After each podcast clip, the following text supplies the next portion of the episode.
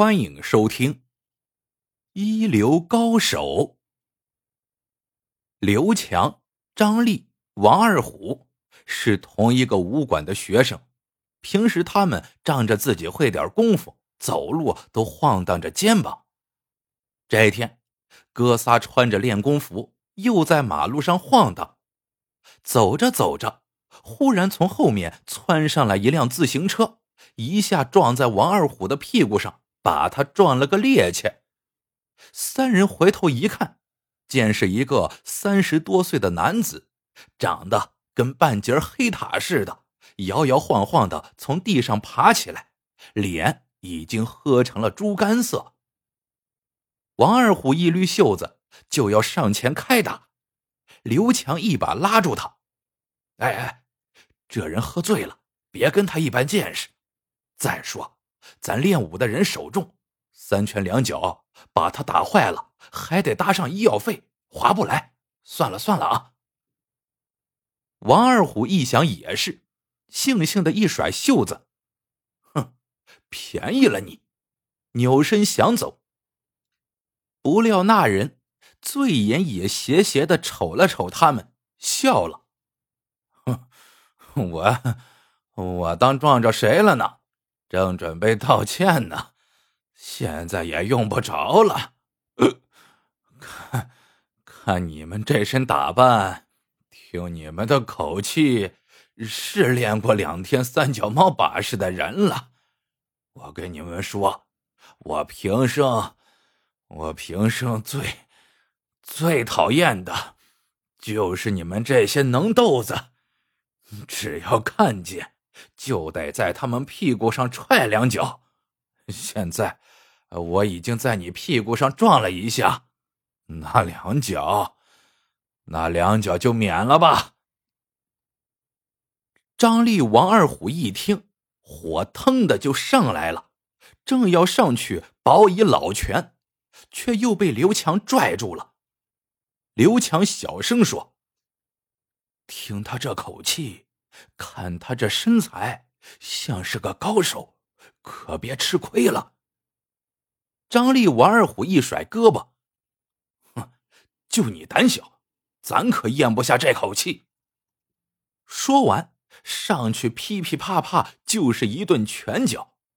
刘强在旁边一看，乐了。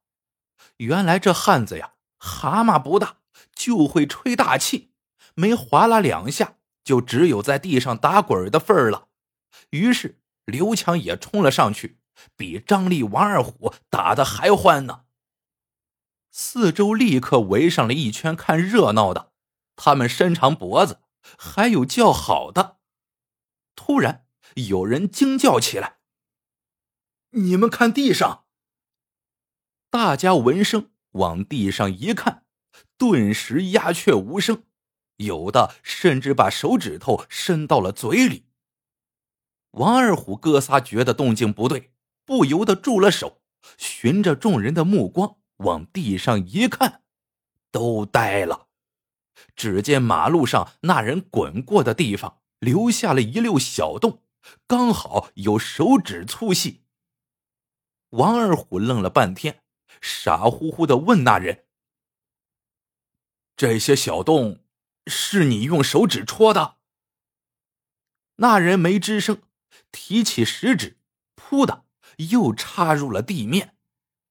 哥仨，你看看我，我看看你，扑通跪在地上，齐声说：“谢谢老师手下留情。”那人从地上坐起来，一边揉着肚子，一边说：“你们也别谢我，要谢。”还是谢谢酒瓶子吧。要不是今天他让我喝了那么多酒，拿捏不准出手轻重，不敢还手，哼，你们早就爬不起来了。众人听了，禁不住啧啧称赞：“哎呀呀呀呀，你看这人，这功夫少有，这武德更是少有啊！”谁知这时，从人群外传来个声音，冷冷道：“武德嘛还凑合，功夫却是稀松，顶多算个三流高手罢了。那人一听，一咕噜从地上站了起来，双手一拨，人群像退潮似的向两边分开，剩下一个精瘦干巴的小老头，弓腰昂首在那儿站着。那人双手一抱拳，说：“见高人不能失之交臂，请教两手如何？”老人捋捋山羊胡子，也不说话，学着电视上高手的样子，嘿呦嘿呦的运了半天气，然后一掌拍在马路上。众人定睛一看，路面纹丝不动，却硌得老头哎呦一声。甩着手走了，众人忍不住哈哈大笑。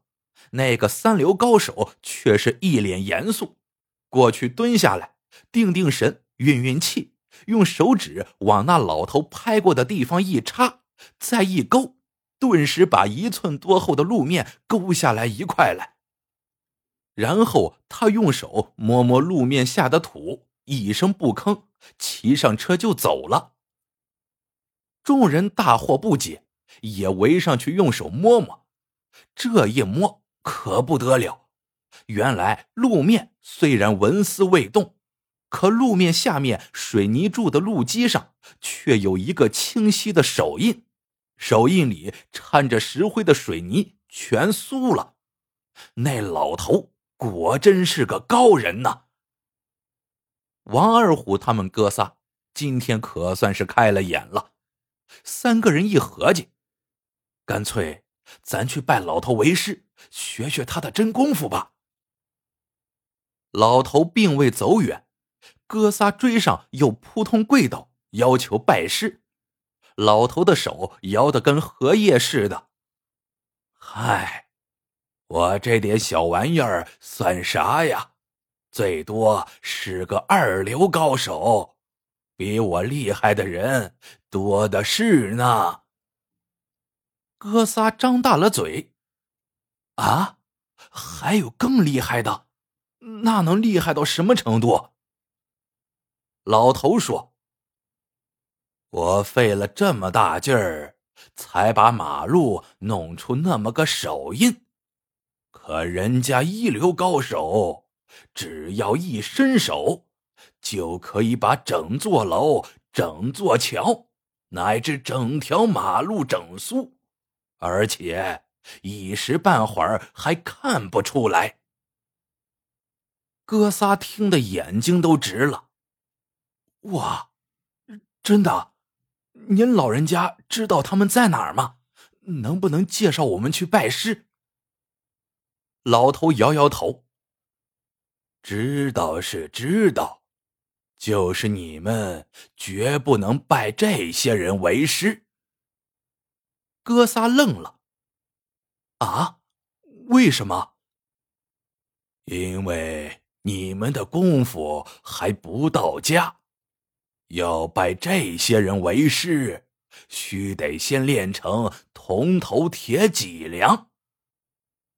王二虎急忙问道：“那是为啥呀？”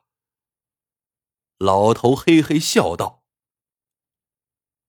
哈哈哈哈哈！因为他们是贪污犯呐。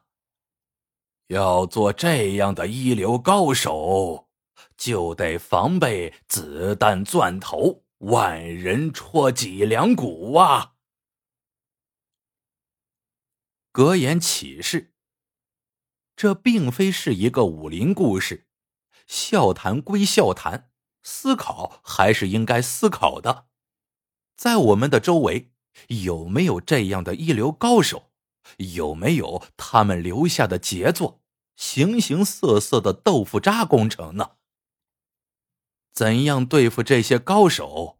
故事里没有写出答案，但是相信听完故事的你，心里应该有了答案。大地上有黑暗的阴影可是对比起来光明更为强烈。好了这个故事到这里就结束了。喜欢的朋友们记得点赞评论收藏。感谢您的收听我们下个故事见。